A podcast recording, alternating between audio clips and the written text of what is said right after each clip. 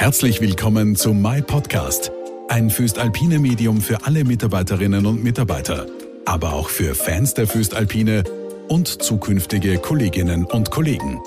Durch My Podcast begleitet sie Silvia Reim. Hallo und herzlich willkommen. In der vorigen My Podcast Episode haben wir mit Herbert Eibensteiner über den Plan zur Dekarbonisierung und den Bau der Elektrolichtofenbögen in Linz und Donauwitz gesprochen. Was dies für den Forschungs- und Entwicklungsbereich heißt und wo die Schwerpunkte in der Forschung liegen, darüber spreche ich heute mit dem Leiter der Forschung und Entwicklung, Franz Androsch. Herzlich willkommen. Schönen Dank für die Einladung. Herr Androsch, Sie leiten seit Herbst 2013 die Abteilung F&E, also Forschung und Entwicklung und Innovation. Im Zusammenhang mit dem F&E-Management äh, liegt Ihre Aufgabe darin, die gesamte Forschungs- und Entwicklungsarbeit im Konzern zu koordinieren. Ich stelle mir das ja als große Herausforderung vor, da diese Aktivitäten auf insgesamt 75 Standorte mit 750 Mitarbeitern und Mitarbeiterinnen verteilt sind. Wie meistern Sie denn das? durch eine entsprechende Organisation. Also jede Division hat einen F&E Koordinierenden oder Verantwortlichen und wir stimmen uns in diesem Team äh, ständig entsprechend ab. Unsere F&E Vorhaben und Stoßrichtungen sind in Form von Roadmaps äh, festgehalten. Also wir haben einen transparenten äh, gesamtheitlichen Plan und wir haben auch Veranstaltungen in der F&E, wo die F&E-Leiter entsprechend zusammenkommen. Das ist einmal oder zweimal im Jahr das äh, sogenannte Research Board gemeinsam mit dem AG-Vorstand, wo die wichtigsten inhaltlichen und auch budgetären Entscheidungen äh, gefällt werden. Äh, wir treffen uns einmal im Jahr zu einem F&E-Tag, wo die gesamte F&E zusammenkommen kann. Inzwischen nicht nur äh, physisch, sondern auch virtuell, weil das erleichtert ja F&E-Beteiligte aus der ganzen Welt dann ohne Anreise auch teilzunehmen inzwischen Menschen. Und wir haben auch äh, ein sogenanntes Research Komitee, äh, wo sich äh, eben angelehnt an diesen Research Board die F&E-Leiter auch zu spezifischen Themen treffen. Und zusätzlich haben wir immer wieder F&E-Konzernprojekte zu großen wichtigen Themen, wo die F&E aus dem gesamten Konzern dann beteiligt ist. Und da heben wir einerseits Synergien und auf der anderen Seite wird da das Netzwerk natürlich dann entsprechend dann weiter ausgebaut innerhalb der F&E und darüber hinaus. Da steht also wirklich äh, viel Organisationsarbeit dahinter. Äh, wenn Sie so auf die letzten zehn Jahre zurückblicken, was waren denn für Sie so Ihre Highlights in der Forschung? Ja, das ist ganz sicherlich die Verbindung von Werkstoff, Know-how und Verarbeitungskompetenz. Das ist, äh, das zeichnet uns eigentlich als Föstalpine aus. Und wenn ich äh, zuerst mit der Steel äh, Division äh, beginnen darf, da sind sicherlich die Entwicklungen meiner Kollegen aus der Werkstofftechnik der hoch- und höchstfesten Stähle ein Highlight. Also da haben wir einen wirklich großen Beitrag zum Leichtbau von Automobilkarosserien, auch mit unserer Ultralight-Produktgruppe, die von unseren Kunden sehr, sehr gerne angenommen wird. Und man kann damit viel leichter mit Stahl bauen und auch eine entsprechende Crash-Performance garantieren. PS Ultraform ist so ein Beispiel, wo wir 2015 den Staatspreis für Innovation äh, bekommen haben und gerade aktuell auch äh, für Patente aus diesem Bereich ist die Forschergruppe ausgezeichnet worden äh, mit einem europäischen Patent- oder Erfinder Award. Wir haben sehr, sehr exzellente Oberflächen für die Außenhaut von Fahrzeugen in der Steel Division. Da steckt auch viel Entwicklungsarbeit drinnen und hoch- und höchstfeste Stelle für Leichtbau äh, haben wir einen großen Fokus auch auf Elektroband für Elektromotoren und Generatoren und hier unterstützen wir ja die Elektromobilität und die Energiewende. Also das ist die Steel Division im Wesentlichen, die Metal Forming Division, auch in äh, dieser Kombination Werkstoff- und Verarbeitungskompetenz stellt die Verlängerung der Wertschöpfungskette dar. Also die machen aus diesen wunderbaren Stählen dann äh, entsprechende Komponenten und Bauteile. Und die High Performance Metals äh, Division als nächste Division, das sind äh, viele neue Werkzeugstähle oder Schnellarbeitsstähle entstanden, die wirklich weltweite Top-Qualität darstellen. Neben dem Thema Additive Manufacturing, angefangen vom Metallpulver bis zum äh, fertigen Produkt. Hier haben wir diese Thematik letzten Endes komplett neu aus der Taufe in so einem Konzernprojekt dann gehoben. Und äh, die Metal Engineering Division ist ja sehr, sehr gut unterwegs bei den Schienenwerkstoffen und bei den Weichen. Äh, da steckt auch viel F&E-Arbeit da dahinter, also höchste Verschleißfestigkeit dieser Schienen für Hochgeschwindigkeitsstrecken und für Schwerlaststrecken. Und bei der Weiche, Weichensysteme, äh, da sind wir den nächsten Schritt gegangen, dass diese Weichen letzten Endes auch intelligent gemacht worden sind, das heißt mit Sensorik bestückt sind, wo also Daten generiert werden zum Beispiel in Richtung Predictive äh, Maintenance ist so ein Ansatz. Also auch hier äh, sind wir, äh, glaube ich, schon sehr weit gekommen durch entsprechende F&E-Arbeit. Und generell muss man sagen, dass wir in den letzten zehn Jahren sehr viel geschafft haben im Bereich der Mechatronik. Das heißt, die Prozesssteuerung mit modellbasierten Regelungen. Also wirklich ein, es ist ein Schwung da reingekommen in die Produktion im Sinne Operational Excellence, dass es uns gelingt, immer besser unsere Produkte in engsten Toleranzen und mit höchster Effizienz äh, herzustellen. Und neuerdings immer mehr auch mit Anwendung von künstlicher Intelligenz Algorithmen, die äh, hier ergänzend dann diese modellbasierten Regelungen dann letzten Endes dann noch besser machen. Mhm. Kommen wir zum Thema Digitalisierung. Ich gehe davon aus, dass die Digitalisierung auch in der Forschung eine Rolle, eine große Rolle spielt. Wo, also in welchem Bereich spielt sie denn welche?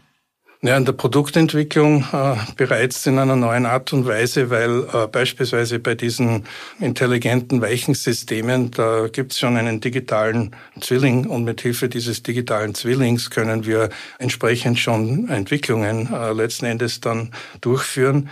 Und wir haben sehr, sehr viel numerische Simulation. Das heißt, wir können die physikalischen Eigenschaften unserer Stähle äh, beschreiben. Wir können ähm, die, äh, den Einfluss der Herstellbedingungen auf die Eigenschaften unserer Stähle beschreiben, die äh, Gebrauchseigenschaften, die Verarbeitungseigenschaften. Also man kann hier wirklich schon sehr, sehr viel schon simulativ machen, ohne dass man quasi sehr, sehr viel Versuche machen kann oder muss. Äh, und ähm, man ist letzten Endes jetzt schon äh, beim Additive Manufacturing nur deswegen so weit, weil es ja die Digitalisierung gibt. Also ohne Digitalisierung gäbe es ja das Thema Additive Manufacturing letzten Endes nicht.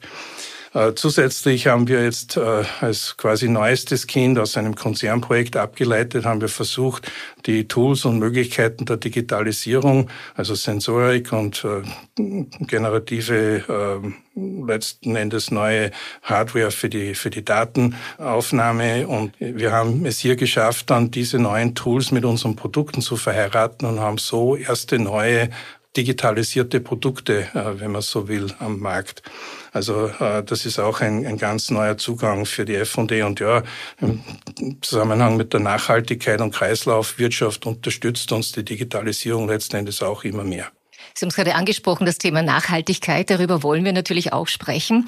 Wie wir in der Episode 3 von My Podcast gehört haben, wird Stahl in Linz und Donauwitz künftig auch über Elektrolichtbogenöfen, kurz ERFs, produziert werden. ERF steht übrigens für Electric Arc Furnace. Was wird sich denn durch diese ERFs in der Forschung ändern, beziehungsweise wie bereiten Sie sich denn heute schon darauf vor? Ja, bisher war der Fokus immer leichter, immer fester, immer beständiger. Und jetzt ändert sich dieser Fokus im Sinne, den CO2-Footprint eben zu reduzieren. Also wir müssen beides unter einen Hut bringen. Deshalb EAF statt Hochofen. Und das bedingt aber, dass wir zukünftig sehr viel mehr Schrott einsetzen müssen. Und Schrott bringt mit sich, dass man also sehr viel mehr Spurenelemente, äh, sehr viel mehr nichtmetallische Einschlüsse von Haus aus in unsere Stähle dann äh, hineinbringt. Und man muss dann letzten Endes hier Wege dann finden, um gegenzusteuern und zu kompensieren, damit eben die gleiche Qualität hinten rauskommt. Und seit zwei Jahren, würde ich sagen, circa sind unsere Forscherinnen und Forscher schon intensiv am Arbeiten, um eben von, angefangen von der Schrottsortierung mit Hilfe von künstlichen Intelligenzmethoden bis hin zur, wie können wir die Fahrweise anpassen in unsere Wärmebehandlungs- und Walzwerksanlagen, damit wir eben diese Veränderung in der Metallurgie bewerkstelligen können. Mhm. Wie können sich denn unsere Hörerinnen und Hörer die Vorbereitungen in der Forschung genau vorstellen? Ja, inzwischen haben wir sicherlich an die 25.000 Tonnen in Form von 150 Schmelzen produziert, wo wir bewusst einen höheren Pegel an Spurenelementen eingestellt haben, um eben zu simulieren, äh, wie wenn wir einen ERF äh, schon hätten. Und da haben wir bereits aus diesem Material 14.000, 15.000 Proben rausgezogen, um eben studieren zu können, wie diese Spurenelemente dann die Produkteigenschaften beeinflussen oder nicht beeinflussen. Und wir haben sehr viele eigene Test- und Simulationseinrichtungen, wo wir über die üblichen Grenzen weit hinausgehend dann diese Spurenelementpegel verändern können. Und dann generieren wir letzten Endes eine sehr große Datenbasis, wo wir dann die Zusammenhänge dann letzten Endes ableiten können und verstehen können, äh, wie eben diese äh, Spurenelemente beeinflussend wirken. Mhm, das heißt, da passiert wirklich schon einiges. Kann man vielleicht noch weiter ins Detail gehen? Ja, also mit Hilfe dieser Daten, die wir generieren und mit Hilfe von, würde sagen, diese, diese äh, physikalischen Zusammenhänge, die kleiden wir dann in Form von mathematischen Formeln und Modellen. Und äh, das in Kombination äh, letzten Endes ermöglicht es, dass man Vorausberechnung kann, nämlich als Beispiel Kupfer her, wie mehr Kupfer in einer Schmelze für, ein hoch, für einen hochfesten Werkstoff, wie Kupfer hier die Festigkeit verändert. Und wenn wir das vorausberechnen können, können wir auch dann dynamisch dann berechnen, ja, was, welche Elemente kann ich dann hier zusätzlich legieren, um diesen Effekt entgegenzuwirken, dass äh, quasi die gleiche Festigkeit am Ende wie bisher üblich rauskommt.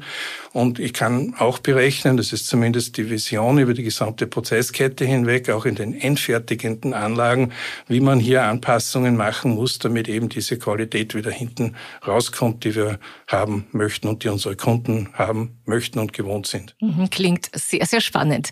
Jetzt haben wir ja zwei Standorte, also Linz und Donauwitz. Sind eigentlich beide Standorte gleichermaßen an der Forschungstätigkeit zur Elektrolichtbogenofenroute beteiligt? Ja, absolut. Also wir haben ja Flachprodukte in Linz und Langprodukte in Donauwitz. Und äh, ja, bei beiden ist äh, eben der Fall, dass diese Einschlüsse und dass diese Spurenelemente dann letzten Endes die Produkteigenschaften im Innersten beeinflussen können. Das heißt, das Gefüge oder das Mikrogefüge äh, bestimmt die Produkteigenschaften.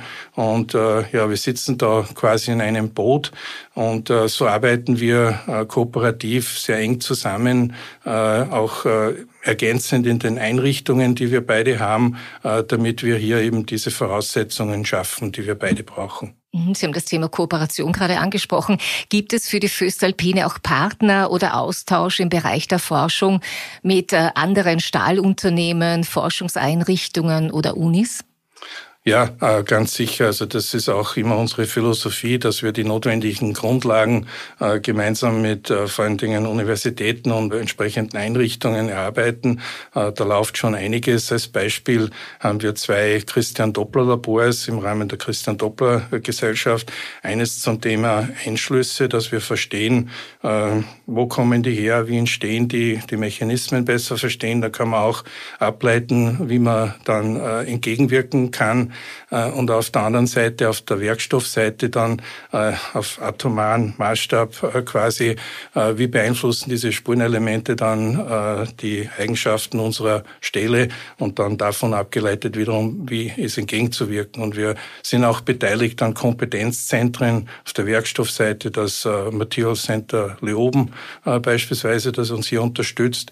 Und auf der Seite der metallurgischen Fragestellungen K1 Met, äh, das äh, in Linz und in Donauwitz äh, situiert ist, wo wir entsprechend beteiligt sind. Und hier laufen auch also sehr viele forscherische Tätigkeiten, die uns da unterstützen.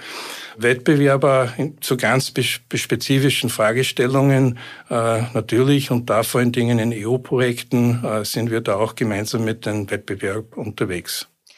Wenden wir uns vielleicht auch dem Thema neue Verfahren zu. Äh, welche neuen Verfahren werden denn untersucht? Dürfen Sie da schon was verraten?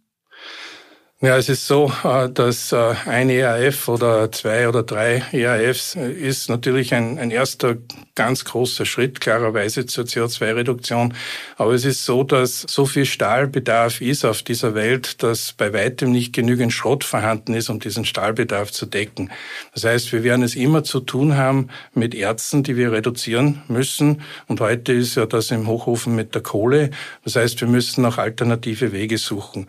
Und da gibt es drei große große Stoßrichtungen. Die eine Stoßrichtung ist, dass man das CO2 aus dem Hochofen dann abtrennt und einspeichert. Das, das, da spricht man von Carbon Capture and Sequestration. Äh, die zweite Stoßrichtung ist, dass man eben aus diesem CO2 gemeinsam mit Wasserstoff, das mit grünem Strom erzeugt ist, zu einem Methan oder höherwertigen Produkt macht. Das ist allerdings ein sehr kosten- und energieintensiver Schritt.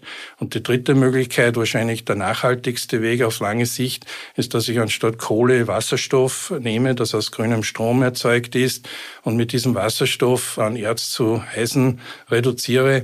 Das ist wahrscheinlich der beste Weg. Und hier haben wir zwei Verfahren, die wir besonders im Fokus haben. Eins ist noch eher an den Kinderschuhen, das nennt sich SUS-Stil.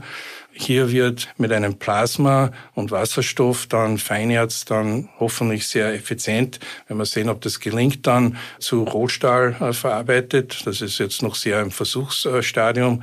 Und dann gibt es ein Verfahren gemeinsam mit Primetals, das nennt sich HIFOR. Und hier wird in einem Wirbelbettverfahren Feinerz dann mit Wasserstoff dann reduziert. Und äh, ja, ich glaube, das ist sehr vielversprechend. Da stehen wir jetzt an der Schwelle. Vielleicht äh, da arbeiten wir sehr intensiv daran, eine eine größere Demonstrationsanlage zu machen, dass man wirklich diese Technologie dann umsetzungsreif machen kann. Äh, letzten Endes ist es auch wichtig, dass wir damit lernen, mit nicht so hochqualitativen Ärzten umzugehen. Normalerweise werden in diesem Bereich sehr hochqualitative, sehr hocheisenhältige Ärzte eingesetzt, aber ähm, von den Vorkommen her ist man da eher äh, beschränkter. Und wenn es natürlich gelingt, dann nicht so hochqualitative Ärzte äh, zu verwenden, dann ja, hat man eine wesentlich größere Basis und dann werden diese Verfahren sicher äh, auch ökonomischer dann letzten Endes. Mhm. Wird dabei der heimische Erzberg auch noch eine Rolle spielen oder gibt es da schon Überlegungen dazu? Ja, gibt es. Äh, es ist so, dass das heimische Erz ein carbonatisches Erz ist. Das heißt, da ist ja CO2 im Erz gebunden. Das heißt, es ist dann letzten Endes unvermeidbar, dass wenn man aus diesem Erz dann Eisen reduziert, dass, äh, dass aus diesem Erz CO2 frei wird. Das heißt, hier ähm, gelten diese ersten beiden Stoßrichtungen, die ich genannt habe, also entweder äh, CO2 abtrennen und einspeichern oder eben aus diesem CO2 mehr machen. Und wir sind hier in einigen Kooperationsprojekten letzten Endes dann äh, gemeinsam mit Partnern unterwegs, um hier die technische Machbarkeit und vor allem auch aber die Wirtschaftlichkeit dann äh, beurteilen zu können. Ein großes Schwerpunktthema ist natürlich das Thema Qualität.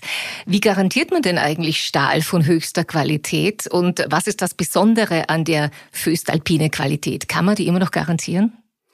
Naja, äh, wir peilen immer an, dass wir hochinnovative Produkte dann letzten Endes auf den Markt loslassen quasi. Und das bedeutet, dass äh, wir als erstes damit am Markt sind oder es gibt nur ganz wenige Top-Lieferanten, die diese Qualität können. Das ist der eine Aspekt. Der zweite Aspekt ist, dass äh, wir diese Qualitäten in engsten Toleranzen äh, der Geometrie liefern, also sprich beim Band zum Beispiel die Dicke, dass die sehr, sehr äh, konstant ist und engsten Toleranzen geliefert wird äh, und auch die Eigenschaft natürlich, dass die Kunden dann immer gleichbleibende Verarbeitungs- und Gebrauchseigenschaften haben. Und das ist die Kunst, daran muss man permanent arbeiten. Da ist nicht nur die F&E dann äh, quasi Erfolgsfaktor, sondern auch eine schlagkräftige Qualitätslenkung, motivierte Betriebe und Anlagentechnik, was wir natürlich auch haben. Und das zeichnet unsere Qualität letzten Endes aus, dann im gesamtheitlich. Und wir müssen eigentlich drei Dinge zusammenbringen. Das eine ist das Wissen eben um die Zusammenhänge, habe ich ja im Zusammenhang mit den Spurenelementen schon sehr ausführlich äh, äh, besprochen. Das Wissen um die Zusammenhänge und man muss diese Zusammenhänge dann quasi in, in der Automatisierung unserer Anlagen hinterlegen und man muss hochmoderne moderne Anlagen haben. Und dann äh, wird es uns auch zukünftig gelingen, bin ich mir sicher, äh, dass wir mit dieser geänderten Stahlbasis genau äh, diese Top-Qualitäten äh, wiederum darstellen werden können. Mhm. Meine letzte Frage an Sie. Freuen Sie sich auf den ERF? Oder ich soll vielleicht besser fragen, wie sehr freuen Sie sich auf den ERF? Ja, absolut. Das ist ja eine tolle Herausforderung. Also ein erster großer, richtiger Schritt äh, in die Richtung, äh, die unsere Stakeholder erwarten letzten Endes, CO2-Reduktion. Wir machen dann nicht nur bunte Folien, sondern machen auch wirklich Tatsachen. Also das ist eigentlich wirklich eine ganz tolle Geschichte und es wird in Donauwitz und in Linz auch in die Zukunft der Standorte damit investiert. Herzlichen Dank für das Gespräch. Gerne, Dankeschön.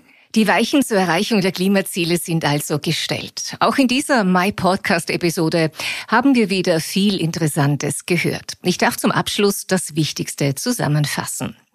In der Steel Division werden hoch- und höchstfeste Stähle entwickelt, darunter die Ultralights Produktgruppe. Die High Performance Metals Division konzentriert sich auf hochqualitative Werkzeugstähle und Metal Additive Manufacturing. Die Metal Engineering Division entwickelt verschleißbeständige Schienenwerkstoffe und intelligente Weichensysteme. Die Metal Forming Division hat unter anderem Komponenten für den Leichtbau der Autokarosserie im Fokus. Die Digitalisierung spielt eine bedeutende Rolle in der Produktentwicklung. Numerische Simulationen und Prozessmodelle ermöglichen die hocheffiziente Stahlproduktion. Die Föstalpine erforscht neue Verfahren für die Stahlherstellung mit Wasserstoff.